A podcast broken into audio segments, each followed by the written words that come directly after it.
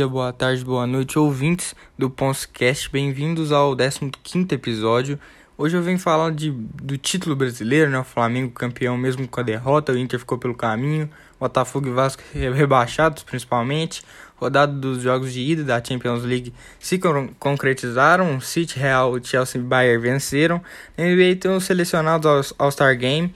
Análise sobre o Chicago Bulls, Charlotte Hornets, a Taça Brasil de Futsal, Supercopa do Brasil de Futsal, que vai definir quem vai para Libertadores da América.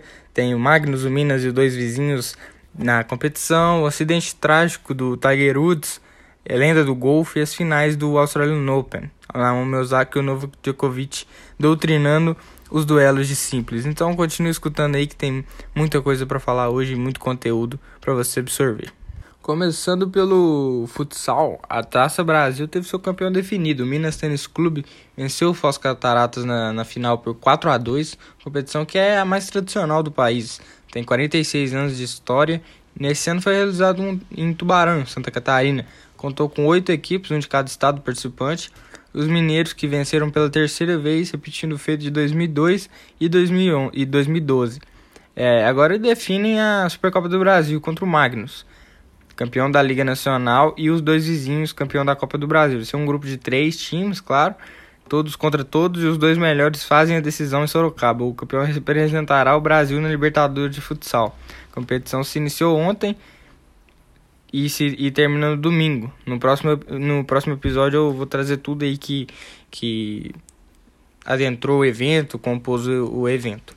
Falando agora de golfe, nesta terça-feira o maior golfista da história, o Tiger Woods, sofreu um acidente terrível de, de carro perto de Los Angeles, num trecho conhecido por acidentes trágicos. E vendo o estado do carro, por sorte, graças a Deus, ele saiu vivo e está se recuperando muito bem.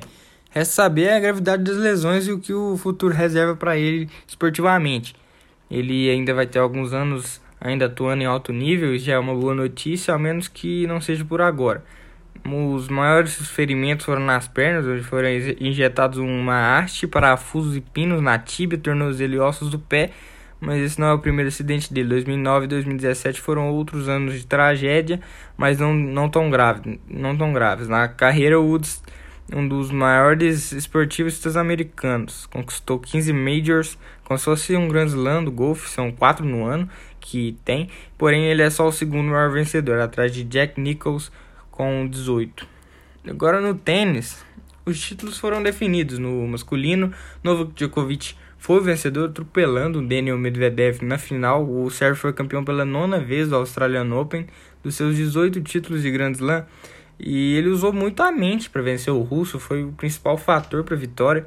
Muito bem no saque também, ida, ida na rede, prolongando ainda mais o posto de número 1 um do mundo. Outro detalhe é a lesão abdominal que ele sofreu durante o torneio.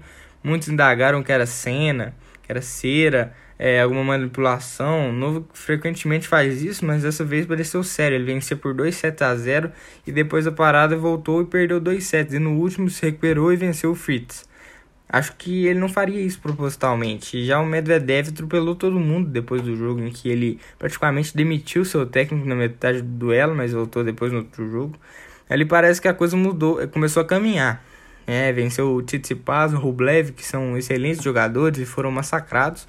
Mas na, na final a história foi, foi outra. Apesar disso, a geração russa vem muito forte depois de vencer o, o ATP Cup.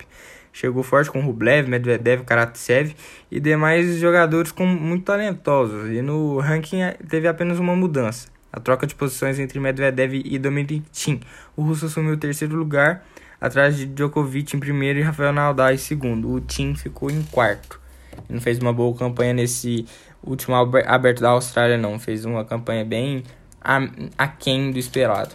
E no feminino, Naomi Osaka saiu vitoriosa são quatro finais de Grand Slam com quatro títulos, 100% de aproveitamento, um absurdo, velocidade incrível dela, jogo mental muito bom, uma confiança enorme, boa movimentação, jogo agressivo, batendo forte na bola, um espetáculo de ver jogar. Praticamente a final foi na semi, né, entre a Serena Williams e a Osaka. Quem ganhasse teria amplas chances de título. A japonesa se afirmou ainda mais como a principal tenista do mundo, e isso com apenas 23 anos. Se continuar assim, ela vai ser uma destruidora de recordes. Agora a antiga número 1 sai da terceira posição e ultrapassa Simone Halep no, no vice-lugar, atrás apenas de Ashley Bart. Destaque também para Jennifer Brady, que chegou ao final com muitos méritos, mas não sendo favorita e fez frente a diversos candidatos. Menção honrosa a ela, tem consistência, mas afinal foi um atropelo. 2 sets a 0, sem nem dar chances para a americana. Nas duplas masculinas, o Dodge e o Polasek saíram campeões, Bruno Soares e Jamie Murray foram eliminados na semifinal, mas fizeram uma boa campanha. O brasileiro que nos últimos três Grand Slams venceu um, foi vice em outro e eliminado na semi no outro. É um absurdo a consistência dele. Nas duplas simples com a brasileira Luiz Stefani, eles saíram cedo, mas foi uma boa amostra do que podemos ver nas Olimpíadas. O entrosamento está muito bom entre eles. Na, nas duplas femininas, Mertens e Sabalenka foram campeãs, elas que inclusive fizeram seu último jogo juntas para fechar com chave de ouro o, a dupla, né, a, carreira das duas. A, Bielo, a afirmou que deseja focar mais nos torneios simples a partir desse ano e, e fechou a dupla, né, a Sabalenka que vai focar mais nos simples. Ela que é, se eu não me engano, é top 15 do ranking de simples, ela também é muito boa. Agora o basquete, NBA agora Chicago Bulls, sexto colocado no leste, 15-16. Zé Lavine tá detonando.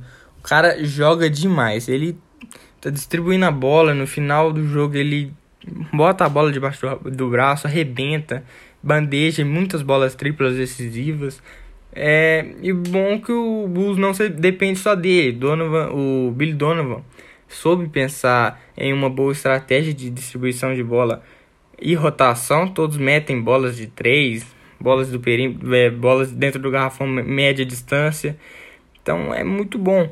E é algo que não acontecia no ano passado, dependia muito do armador. E ele tinha muitos erros, forçava muito a bola. O Patrick Williams, que veio na quarta escolha do draft, surpreendeu todo mundo. Eu pelo menos queimei a língua. Tá jogando demais. É um monstro defendendo um monstro é braço comprido, alta envergadura, muito forte, defende praticamente todas as posições, marca sempre o melhor é, jogador adversário, inclusive o próprio Kawhi, que ele tem um estilo de jogo parecidíssimo do, com o do, do Kawhi Leonard. Além disso, conduz a bola com uma mão só antes da enterrada, estilo bem parecido com o do Kawhi, quando o Kawhi ataca. É muito, muito parecido, sinceramente. É um arremesso muito bonito também, a maioria das bolas sem aro, é muito bonito mesmo. E o técnico, né, como eu comentei, o Billy Donovan, tá fazendo um trabalho excelente. Ele veio do Oklahoma City Thunder. Na última temporada comandava lá Chris Paul, demais jogadores, Shai Gilgeous Alexander. E os armadores do time não tem posição fixa. É o Kobe White e o Zach Lavine. E, cara, é impressionante o tanto que esse time tá jogando tá em sexto no leste, né? Como eu comentei, tem amplas chances de buscar ali pelo menos vaga de buscar o mando de quadra nos playoffs, né? São as quatro primeiras posições. O Bulls está jogando muita bola. O Bill Donovan conseguiu fazer ele conseguiu encontrar uma estratégia perfeita para para a equipe. O Brooklyn Nets, segundo o leste, está com 22-12 de campanha, tá sensacional. James Harden e Kyrie Irving estão destroçando os adversários. Parece que entenderam a função de cada um, porque no início da temporada muitos duvidavam. Ah, vai precisar de três bolas, um pro Duran, um pro Harden, um pro Kyrie. Mas não tá sendo desse jeito. Quem tá controlando o jogo é o Harden. Ele quer, para mim, ele é a principal estrela da equipe. Depois é o Duran e o Kyrie Irving. Mas o, o Harden, ele parece que todo mundo esque... antes dele chegar, parece que todo mundo esqueceu que ele passava a bola. E passa a bola absurdo de bom. Tanto de assistência que ele dá, tá com média de mais de 20 pontos e mais de 10 assistências na temporada. E, e o Kyrie, que é armador também, e o Harden é alarmador, eles definiram a posição de cada um. Eles dois trocaram de posição, porque o Harden ele é muito melhor passando do que o Kyrie Irving. Então o Kyrie Irving ele gosta, ele joga muito bem sem a bola fica ali do lado sempre esperando alguma bola, faz uma movimentação perfeita sem ela. E tem aquele estilo, né? Ninguém marca o cara. E o Duran mete bola de qualquer lugar. A bola vai para ele, ele chuta e a bola cai. Então, o cara que tem que ficar com a bola mesmo é o Harden. O cara distribui a bola como ninguém. E contra o Clippers foi um recital dele. Um jogo entre os dois favoritos ao título, mas ainda falta defesa. Como eu já comentei muito aqui, que o time só tem o DeAndre Jordan de pivô, de Big Man, de Big Man, né? Então, o, eles precisam de outro pivô para segurar o garrafão ali, dominar o garrafão, pegar rebote, porque só um pivô não, não vai dar. O cara, precisa, o cara sai uma hora, ele não vai jogar 48 minutos, entendeu? Eles precisam de uma defesa, senão o time vai chegar nos playoffs vai cair na primeira rodada, porque um time sem defesa não ganha campeonato nenhum. É, já vivemos aí muitas vezes aí na, na história da NBA que times com ataque, melhor ataque, dificilmente chegam na final ou são campeões. Então, o Steve Nash principalmente tem que encontrar algum defensor de garrafão que consiga fazer frente ali aos pivôs adversários. Jokic, é, Anthony Davis, Joel Embiid. Tem que pensar sempre nos, nos times de maior escalão. Porque não pode pensar nos times de média, tá, média de tabela. Tem que sempre pensar no de maior escalão. Tem que pensar num cara para marcar sempre o melhor, o maior jogador do time adversário dos times de melhor campanha. Não pode pensar nos times ali do meio de tabela, sétimo, oitavo, nono, entre esses aí. O Charlotte Hornets está no sétimo no leste, 15 e 16 de campanha e está muito bem. Muito bem mesmo. Michael Jordan mostrando que o investimento valeu a pena e que os projetos são a longo prazo. Trouxe o, é, o contestado Gordon Hayward, que está com comandando a franquia, draftou lá Melo Ball, que muitos falavam que era só mídia, é o principal candidato a Rook of the Year, e inúmeros sites e jornais, americanos principalmente. É, dispensou jogadores que não contribuíam, Nicholas Batum é um exemplo, e o Kemba Walker, que não foi dispensado, óbvio, mas não fez nenhuma força para continuar na franquia. Ele foi pro Boston Celtics e está vivendo uma péssima fase lá, lá em Massachusetts. É, e o time deu muito certo, encaixou demais. Com mais um dos mais um ou dois reforços pontuais, a franquia brigaria muito forte pelas primeiras posições do leste. Que surpresa, uma surpresa da boa, né? O Hornets vencendo times badalados também, dá uma, dá uma maravilha de ver. Terry Rozier detonando, Monk também. Teve um jogo aí, meteu mais de 30 pontos.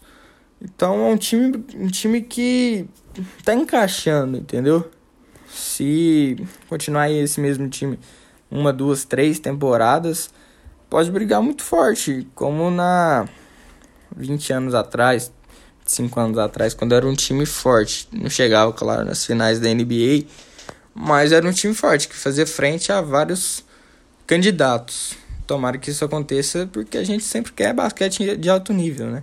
Sempre quer mais times jogando bem e mais times confrontando Lakers, Nets, Philadelphia, Clippers e Utah agora, né? Agora o Boston Celtics é o nono do leste, 15-17 de campanha. E que decadência do Celtics, hein?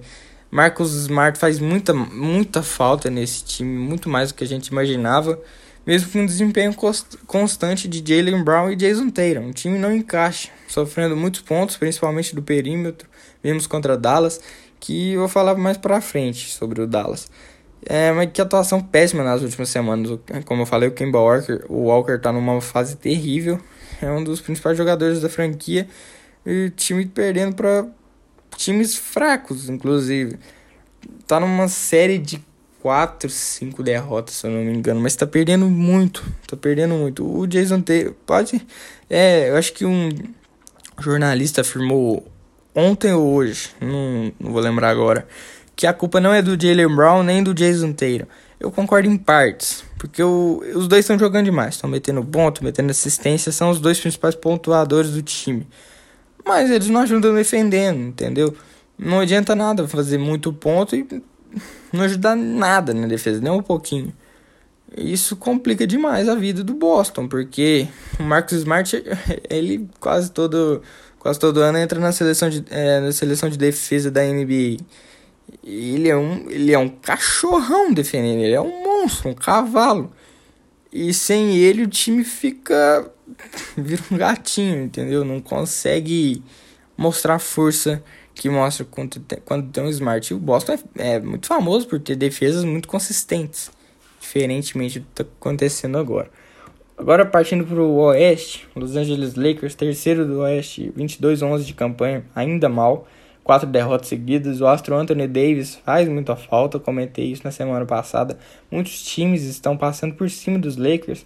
A bola de fora, principal arma da equipe no início, hoje é ineficiente, 30% de média, péssimo aproveitamento. Dennis Schroeder também faz muita falta. O único amador da equipe é o LeBron James. E vamos combinar, ninguém faz 110, 120 pontos sozinho. Ele precisa de ajuda. E é algo que não está acontecendo. Né? Ali já vê Portland e principalmente Phoenix encostando no retrovisor, vendo Utah se distanciar cada vez mais. A partida entre os dois foi um desastre. Foi um atropelo do Jazz. E o, o Anthony Davis e o Dennis Schroeder também, eles fazem muita falta. Porque o Dennis Schroeder, ele distribui a bola, não deixa só nas costas do LeBron. E o Anthony Davis é um cara, um monstro, monstro no garrafão e ajuda, e ajuda até nas bolas de, do perímetro. Então, não fica só nas contas do LeBron. O LeBron, claro, tá disputando por MVP da temporada. Para mim, é o principal candidato. Tá incrível mesmo no auge de seus 36 anos. Mas nenhum time a bola pode ficar nas costas de uma só pessoa. Tem que ter distribuição. E sem Davis, sem Schroeder, fica muito difícil, porque o Montrezl Harrell vem do banco, não tá numa boa fase. O Margasol não é aquele jogador que mete muito ponto.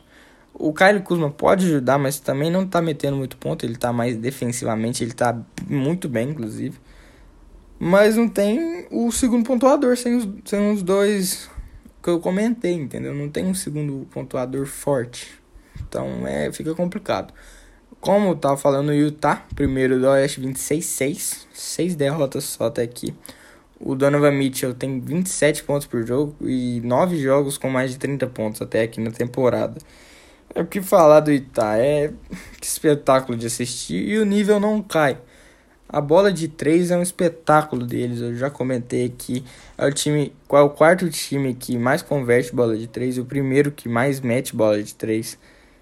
Então, é, é quase que um time imparável, eu diria.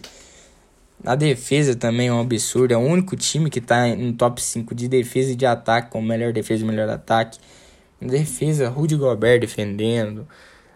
Cara, é, é um time imparável. E o entrosamento deles, né? Vem de anos. Agora, se o Donovan Mitchell, que tá jogando um absurdo, ele mostrar pra gente que consegue detonar também nos minutos finais, ali nos 5 minutos finais, consegue decidir o jogo, aí não vai ter pra ninguém para segurar o Utah Jazz. Não vai ter pra ninguém. Eu, posso, eu tô afirmando esse processo. Porque o Donovan Mitchell, ele já mete ponto 30 pontos por, é, por jogo, só que nos três primeiros quartos. Imagina o último quarto, que ele ainda não tá muito bem.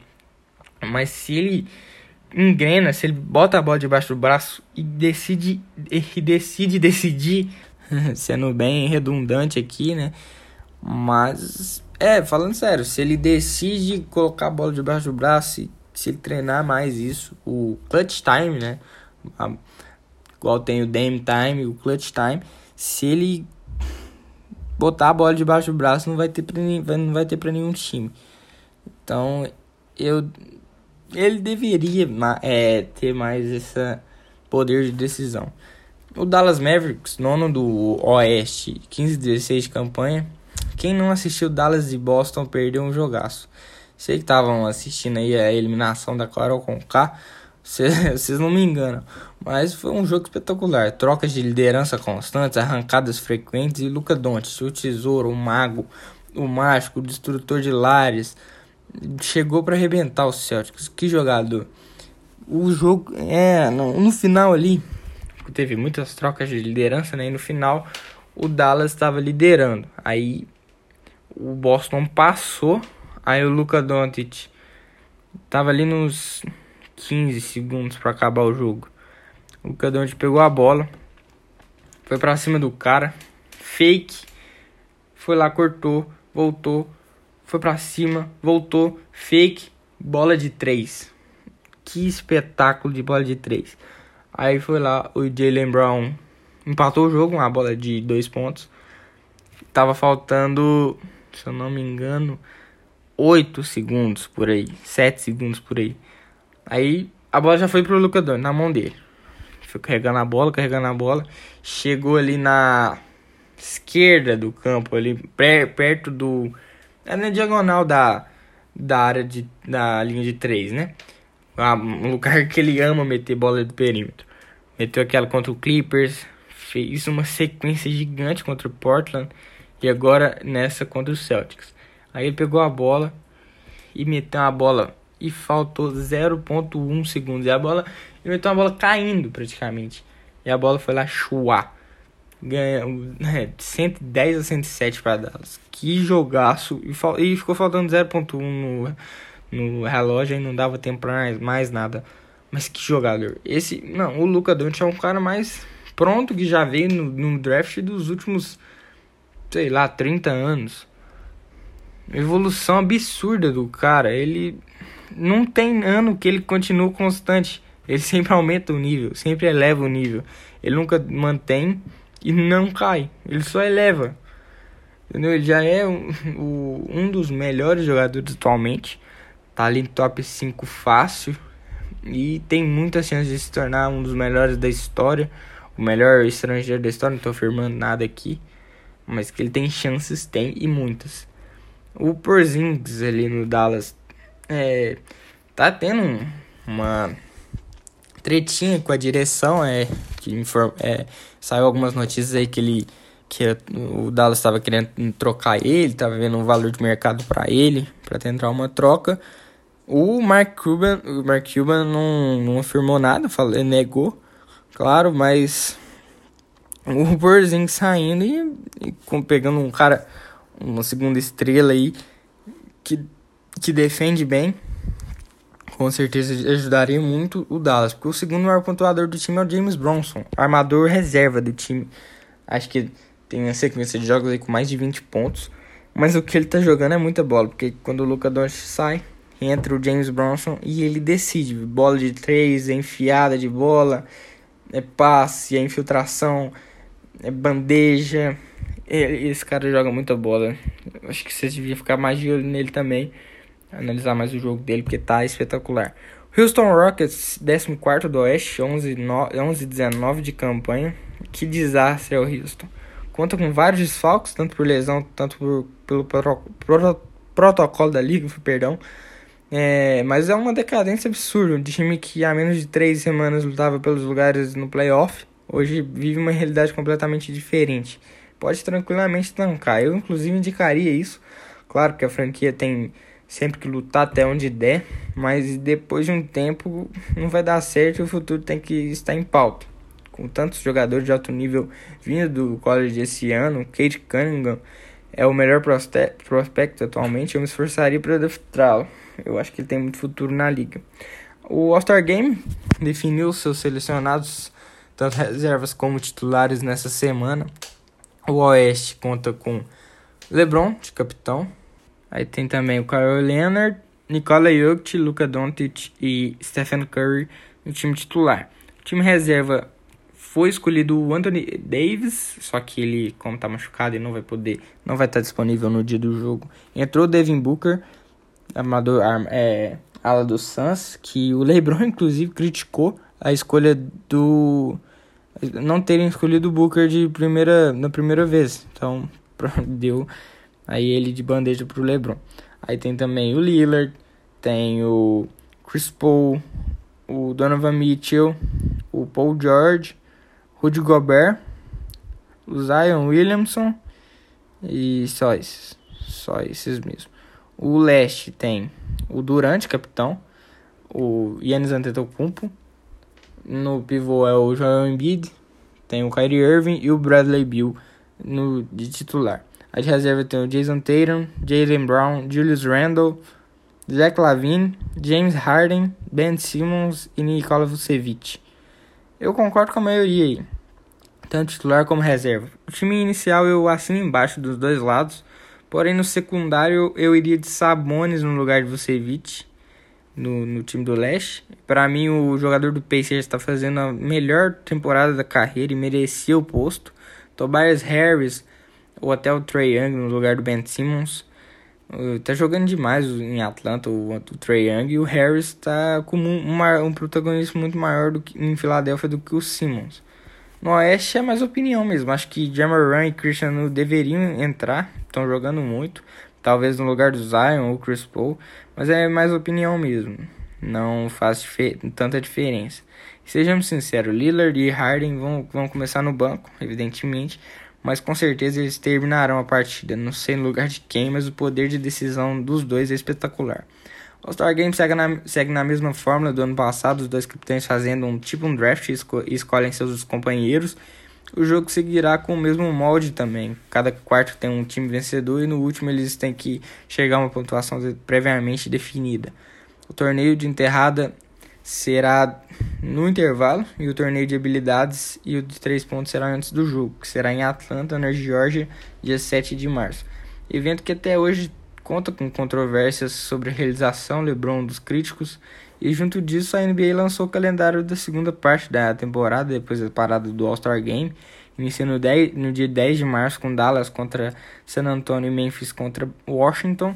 A temporada termina dia 14 de maio Playoffs começam dia 21, com o play-in sendo disputado entre as duas datas. Agora o que todo mundo esperou: futebol. Finalmente vendo o campeão brasileiro de 2020 em 2021. Né? Temos essa. Esse porém. Uma temporada totalmente assolada pela pandemia, que dificultou muito a vida de muitos times, jogos adiados, mas terminou enfim e campeão foi o Flamengo com 71 pontos, um ponto à frente do vice. Meus parabéns ao Flamengo, temos muito para parabenizar mesmo, mereceu o título, tem o melhor elenco. Bicampeonato seguido, oito, oito títulos ao todo, considerando o campeonato de 1987, que tanto para o Flamengo quanto para o esporte conta. Equipe que era favorito nas bolsas de, nas apostas no início do ano, no, no início do ano passado, claramente por contar com o melhor elenco do Brasil. Isso faz extrema diferença porque chega uma hora que ele chama a responsabilidade. Foi o que aconteceu. Rubro Negro, para vocês terem uma ideia, assumiu liderança só na 37 rodada, ou seja, penúltima. Não foi líder mais nenhuma vez, sempre permaneceu ali no G4, mas nunca teve protagonismo. E o time que não desempenhava um bom futebol, assim como todos os times da Série A praticamente, chegou no fim e os jogadores chamaram a, responsa, a é responsa. Gabigol, Everton Ribeiro, Gerson Arrascaeta, evidentemente. Foram 68 gols em 2020 e 86 em 2019, uma queda imensa. Um detalhe interessante é que nos últimos 10 campeonatos, 7 campeões tiveram o melhor ataque, algo bem inusitado, já que nos acostumamos a ver poucos gols. O título do time carioca veio de uma derrota, já que o Internacional, que estava com dois pontos atrás, empatou com o Corinthians. A derrota foi para o São Paulo por 2 a 1 no Morumbi. Péssima atuação flamenguista. O Flamengo teve 17 chutes ao gol e um 17 chutes, né? 17 tentativas e um foi no alvo. O São Paulo teve 4 chutes e ganhou. Algo inacreditável, controlando o meio do campo, meio de campo durante o jogo todo, mas não conseguiu finalizar no gol mesmo. O goleiro também entregou mais uma vez o Hugo, que teve um ótimo começo de campeonato quando substituiu o Diego Alves, quando ainda era o quarto goleiro. Continua com uma dificuldade de saída de bola e sofreu de novo contra o São Paulo, que deixou para jogar a bola só na última rodada. Foi um jogo com emoção até o último segundo, já que depois do apito final os jogadores do Flamengo ficaram assistindo o fim da partida entre Inter e Corinthians pelo celular. Só aí só aí para saber se seriam ou não campeões, até se assustarem com o gol de Edenilson devidamente anulado, mas deu tudo certo para eles. O Flamengo que esse ano sofreu com troca de técnico, começou com o Jorge Jesus se demitindo, aí veio o Domenech Torrente, sem experiência nenhuma, foi mal e saiu. Agora aí veio o Rogério Senna, muito contestado pelo torcido, mas no final engrenou. E o time gosta, gosta muito dele, né? Foi peça central no vestiário. Os jogadores gostavam de treinar com ele mas mesmo assim continua sem vencer o São Paulo como técnico. Tem que continuar e tem que continuar no São Paulo. Apesar do JJ estar nas cordas bambas no, no Benfica depois da eliminação na Europa League pro Arsenal e tá de 15 pontos atrás do Sporting, líder do português. A torcida até pintou o muro e tal, os dirigentes do Flamengo até ficam em êxtase com isso, mas para mim, o Rogério deveria seguir. Foi o campeão brasileiro e tem que continuar o trabalho a longo prazo, merece isso no mínimo. E quem diria, né? São Paulo e Corinthians, times tão, tão frustrantes, foram os protagonistas da rodada final. Com certeza teve incentivo financeiro aí, né?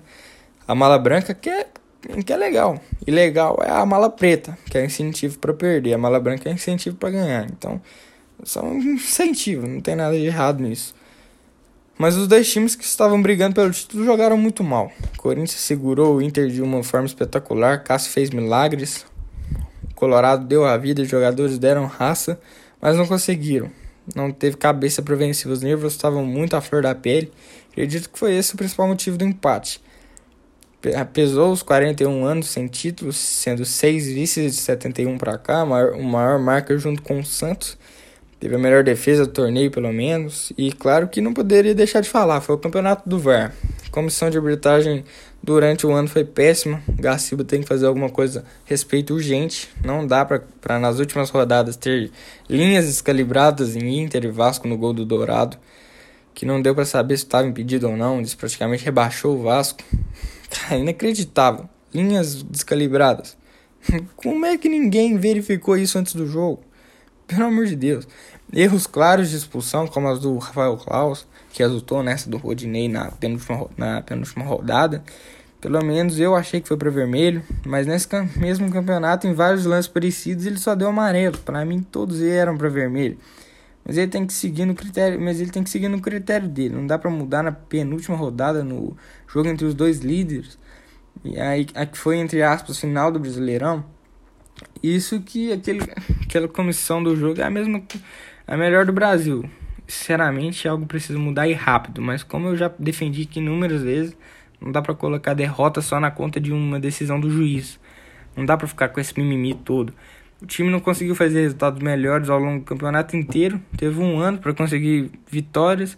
Aí chega nas últimas rodadas e fala que foi vice ou foi rebaixado por conta de um árbitro. Me poupe, né? Pelo amor de Deus. Não é por um erro que o campeonato foi decidido, não. Foi por resultados ruins ao longo do ano, que na época não foi questionado pelo time. Restante da tabela ficou o seguinte: Atlético Mineiro em terceiro, São Paulo em quarto, encerrando o dia 4 dos times que já entram na fase de grupos da Liberta, além do Palmeiras, que foi campeão da Libertadores. E tem o campeonato da Copa do Brasil ainda, que ainda não foi definido. Os que entram na pré-Libertadores, por enquanto, são Fluminense, Grêmio e Santos. Em sétimo ficou Palmeiras entre Grêmio e Santos. É, na sequência vem Atlético Paranaense, Red Bull Bragantino, Ceará, Corinthians, Atlético Paranaense e Bahia, que disputam a Sul-Americana, seguidos por Sport Fortaleza, que se salvaram do rebaixamento. E a zona da degola ficou com Vasco, que cai pela quarta vez na história, recorde dos times do G12. Goiás tem seis quedas, Curitiba seis e Botafogo, que soma a terceira, também caíram e serão substituídos por Chapecoense, campeão da Série B, além de Cuiabá, Juventude e América Mineiro. Série B ano que vem que vai estar tá pesada, né? Muitos campeões brasileiros. Cruzeiro e Guarani também entram nesse bonde. A ESPN Brasil divulgou nessa quinta-feira o Bola de Prato, 51 edição. O melhor jogador foi o Claudinho, claramente. Meia do Red Bull Bragantino, ele ainda foi o artilheiro e revelação, além de estar na seleção do campeonato. Quatro prêmios, um recorde da premiação. E eu concordo em gênero, número e grau com todos. Claudinho é diferenciado demais. Ele inclusive pode estar tá indo para o RB Salzburg ou até o Leipzig. Ele foi peça fundamental para a excelente campanha do Bragantino, joga demais, explora muito bem os espaços liberados pelos adversários, tanto para receber passes quanto para armar jogadas, joga demais mesmo. A seleção do Brasileirão ficou com Everton no gol, Júnior Alonso e Gustavo Gomes na zaga, Isla e Arana nas laterais, Edenilson e Gerson na volância, Arrascaeta e Claudinho no meio Marinho e Luciano no ataque com Rogério Ceni de treinador. Eu tenho outras opiniões, apesar de achar que todos foram bem justos. O técnico para mim foi o Abel Braga ou até o Oder Helmond com o Marcão. Conseguiram extrair dos seus elencos muito mais que o Rogério, apesar de ter sido campeão, mas justo foi. Lucas Claro devia ter um espaço na zaga, talvez no lugar do Gomes, e para mim faltou o Vina. Esse aí foi o disparado, que mais faltou, e para mim o mais importante que devia estar. Tá. Esse eu acho que deveria ter essa unanimidade. Merecia muito estar ali. Fez um campeonato brilhante pelo Ceará, foi um dos líderes de assistência, foram nove. Isso apesar da campanha mediana. Pro lugar dele eu tiraria o Marinho. Calma, calma, o Marinho fez um ano maravilhoso. Mas para mim o campeonato dele foi a Libertadores. No Brasileirão ele e o Santos deram uma largada ali do meio pro fim. Colocaria o Vina no lugar, faria um 4-5-1 ao invés do 4-4-2 da ESPN. São Paulo ficou, tá fora do Galo, né? Trabalho abaixíssimo da, da expectativa. Não contratação, contratação, contratação e não correspondeu. Foi anunciado agora no Olympique de Marseille, mas a campanha no Galo foi muito aquém do esperado, diferente da do Santos que ele fez no ano de 2019. Né, fez muito com elenco pequeno e agora com elenco forte fez pouco. É, tinha só o Brasileirão para disputar desde a sétima rodada, que ainda estava em disputa sinais do Mineiro. Foi eliminado precocemente na Sul-Americana e também na Copa do Brasil, então só tinha que focar no Campeonato Brasileiro e não conseguiu fazer uma boa campanha, mesmo com muitos reforços, mesmo com um elenco muito inchado, muito forte e não conseguiu é, atingir as expectativas. Renato Gaúcho pode ser o substituto dele. A campanha sem palavras no Grêmio foi genial. Teve Libertadores, Copa do Brasil, ganhou praticamente tudo que disputou. Mas agora parece que o ciclo se encerrou, né? Quase quatro anos na, do casamento dele com o Grêmio. E agora eu acho que ele devia procurar novos áreas mesmo. E Atlético Mineiro pode ser uma boa casa para ele. Né? Ele eu acho que faria muito mais que o São Paulo ele fez pelo Galo. O JJ também é muito procurado pelo, pelos dirigentes do Galo. Ainda tem a final da Copa do Brasil no domingo. Palmeiras e Grêmio em Porto Alegre pelo jogo de ida. Vai ser uma partidaça. É o único jeito dos gaúchos, dos gaúchos irem para a Libertadores direto da fase de grupos. E o Palmeiras quer o terceiro título na temporada. Fora a grana que eles levam, né? A maior premiação do Brasil. Vai ser bom demais. Renato Gaúcho possivelmente se despedindo, PP também. Semana que vem trago a análise desse jogo e a prévia da final final mesmo. Agora falar da Champions League, né, que teve seus jogos de ida encerrados com o Manchester City vencendo, mas não fazendo um jogo brilhante. Ele tem, tá com 19 vitórias seguidas, é um favoritaço na Champions. Foi, venceu o Borussia Mönchengladbach, né, esqueci de comentar. O João Cancelo fez um jogaço, assistência, criando jogadas, colocando companheiro em boa posição. Excelente negócio que o time fez, trocando ele pelo Danilo, hoje na Juventus. O Gabriel Jesus oscilante, marcou um gol e perdeu uma chance clara, mas eu gosto muito do, do jogo dele. Eu gosto. Ele é um, um ele é um centroavante, volta para marcar até, ajuda, tá sempre na área, tá sempre alerta. Ele tem média de 0.59 gols por jogo contra 0,60 do Agüero. Ele é o segundo com a maior média de gols do time, sendo reserva. Ele é, ele é uma peça essencial no esquema do Manchester City. E eu acredito que o Agüero saindo, que o contrato dele acaba por agora, não sei se ele vai sair, né? Mas se o Agüero sair, acredito que o Jesus vira titular aí e aumenta essa média de gol. Sinceramente, eu acho que isso acontece, porque sempre quando ele entra, ele faz gol. Sempre quando ele joga titular, quando o Agüero não tá, ele faz gol. Mas no jogo ele tem algum, algum lance ali que ele não consegue, ele é muito oscilante. Mas ele sempre faz gol, ele, tem, ele cria muitas chances. O time cria muitas chances para ele. Então ele tem essa. Essa. Perde chances claras e faz gol também. É frequente na carreira dele. Já o Borussia Mönchengladbach não soube utilizar as suas principais armas, contra-ataques, transições rápidas e entre outros. O City anulou muito bem os alemães, 2 a 0 fora de casa em Budapeste, na Hungria, já que na Alemanha não pode receber ingleses. Bom resultado de um dos grandes favoritos até aqui. Será que dessa vez o Pep vence com o Citizen a Champions? Vai ser difícil, vamos ver o que vai dar isso aí. Real Madrid 1x0 na Atalanta. A produtividade ofensiva do Real sem Benzema cai muito, não contou com ele. E das 18 finalizações, 9 foram de jogadores diferentes. E o gol saiu de um lateral com a perna ruim. É curioso, mas a expulsão duvidosa do Fuller no início fez muita diferença. É, foi uma jogada do Mendy, né? Que ele recebeu, tava ali. Não vou dizer cara a cara com o goleiro que ele ia ficar se não tivesse sofrido a falta, que tava mais para lateral, para diagonal assim. Não, é uma, não era uma chance clara, clara de gol. É discutível, é discutível. Foi meio interpretativo ali, o árbitro decidiu expulsar. Não é injusto, mas também não chega, não chega a ser absurdo, mas é aquela coisa, né? mas a eficiência do Real, mesmo com um atleta a mais, foi péssima. Isco, Tord, o time rato, Vinícius Júnior, que continua pecando nos arrematos, mas o Zidane ainda dá confiança a ele. A e Mariano não conseguiram fazer nenhuma diferença. Criatividade muito ruim do meio campo, sem inspiração. Não conseguia comandar o jogo, não conseguia controlar o jogo. Daqueles passes antigamente que o Tony Cross dava. Modric também colocava os companheiros na cara do gol. Não está acontecendo isso mais muito porque os atacantes não ajudam. Mas a Atalanta voltando voltando para o próximo jogo e querendo vencer vai ser difícil parar para eles. No Madrid vai ter trabalho difícil. E se os, e se os italianos estiverem inspirados na Espanha, já era. Caixão em velo preto. Atlético Madrid perdeu 1 a 0 para o Chelsea, um Atlético que teve zero chutes ao gol contra o Chelsea em Bucareste. Os Blues que anularam muito bem os espanhóis, trabalho defensivo muito bem elaborado pelo Tuchel.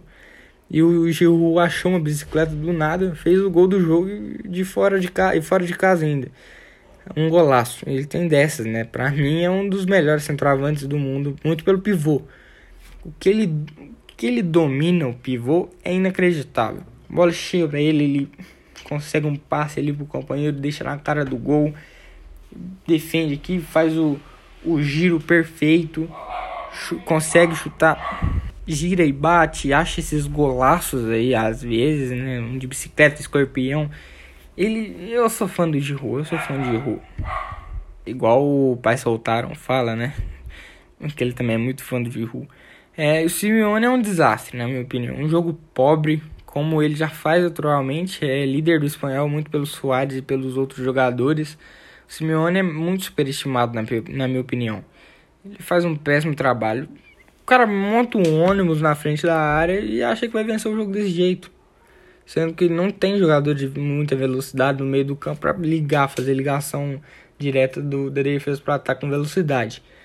Ele monta uma defesa lá, é típico é, jogador argentino raçudo, que só quer saber de bater, bater, bater, e ele implementa isso pro jogador tudo. Eu acho ele um técnico muito ruim, muito ruim, péssimo técnico.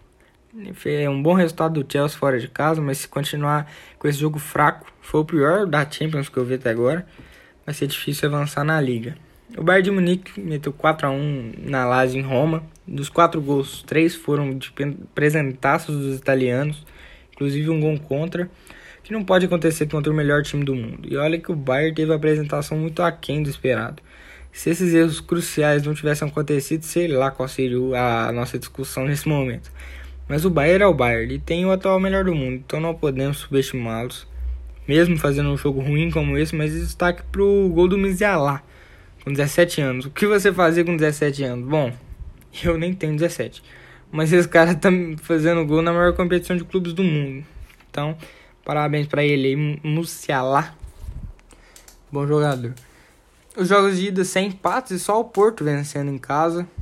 Todos os outros times que venceram foi fora de casa, que mostra que deveria acabar esse negócio de gol fora de casa na minha opinião, deve, deveria acabar, não faz sentido nenhum. Aí não dá emoção pro jogo. Tem muita gente que acha que dá emoção, mas não dá emoção. O time mete 3, é, vamos supor, mete 3 a 2 fora de casa. Aí o, aí chega na casa deles, o time mete o outro, o adversário mete 1 a 0. Pra mim tá igual, o jogo tá igual. Entendeu? Tá 3 a 3. Não tem sentido o outro time ter que fazer mais um gol, aí fica a mais Aí a chance de pênalti é só se o outro time fizer 3 a 2 Sendo que o pênalti é a maior emoção do futebol.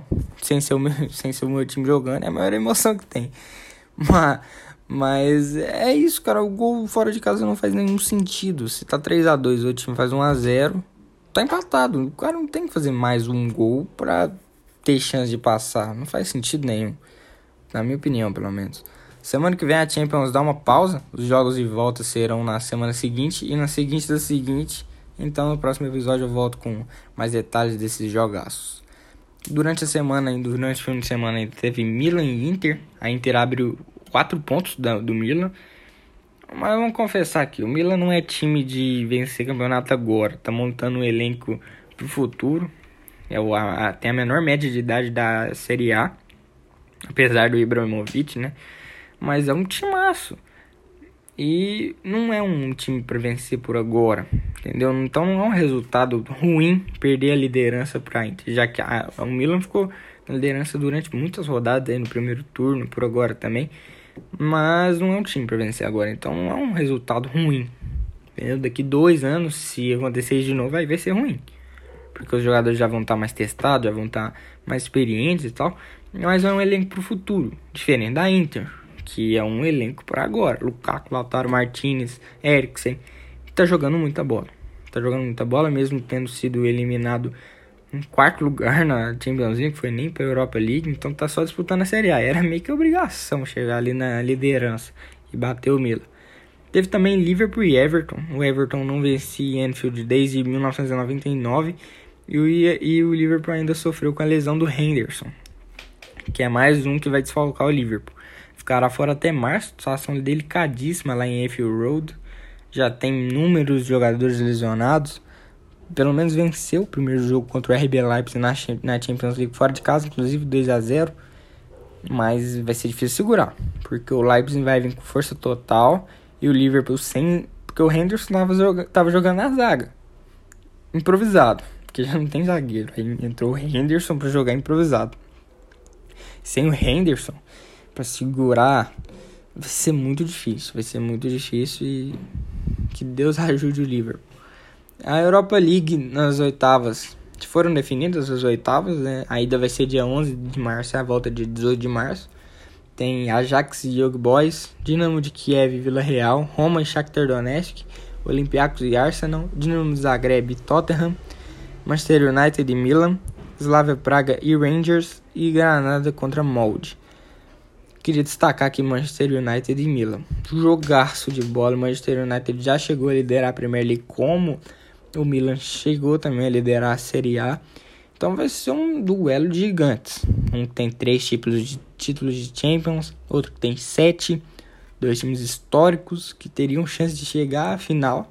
Eu queria muito ver esse confronto ali na semi, na final, mas infelizmente a gente vai ver nas oitavas. Mas é um jogaço, não deixa de ser um jogaço. É, vai ser bom demais de acompanhar também. Ali o Cavani contra o Bremovic, vai ser, vai ser pegado.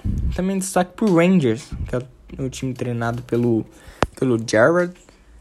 Que, que campanha tá fazendo o Jared, tanto na Europa League quanto na Liga Escocesa. Maravilhoso o trabalho dele. E é assim que tem que começar, né? Tem que começar com um time pequeno, time de menos tradição. Não pode começar igual o Rogério Senna. Começou logo no São Paulo, time que ele é ídolo. Não existe, não existe isso, entendeu? Tem que começar de baixo, tem que começar com calma, é igual aconteceu com o Lampard também, ficou pouquinho tempo no Derby County. E agora aí foi pro Chelsea, não conseguiu fazer um bom trabalho. O Jared tá sendo preparado, tá sendo muito observado pelo, pelo Liverpool para substituir o Jurgen Klopp quando ele sair do Liverpool. E é assim que tem que começar. Ele já tá dois anos, se não me engano, no Rangers. Tá fazendo um trabalho muito bom. Diferente do que o Lampard fez no Derby County, não fez um trabalho bom. Fez ele mediano conseguir deixar o time perto da na vaga na Premier League, que é o time jogar Championship, né? Mas tem que começar assim de baixo, longo prazo sempre. Eu sou a favor disso aí. Infelizmente eu fico por aqui. Espero que tenham gostado desse episódio. Indique os amigos que gostam de esportes e querem saber sempre das novidades desse mundo. Siga o programa nas mais diversas distribuidoras de áudio, Google, Apple, Spotify, entre outros. Siga no Instagram para saber as notícias mais quentes, resumos de jogos, opiniões e sempre aviso quando tem episódio novo. Primo Primboleiro, site a mil por hora também. Primboleiro.blogspot.com.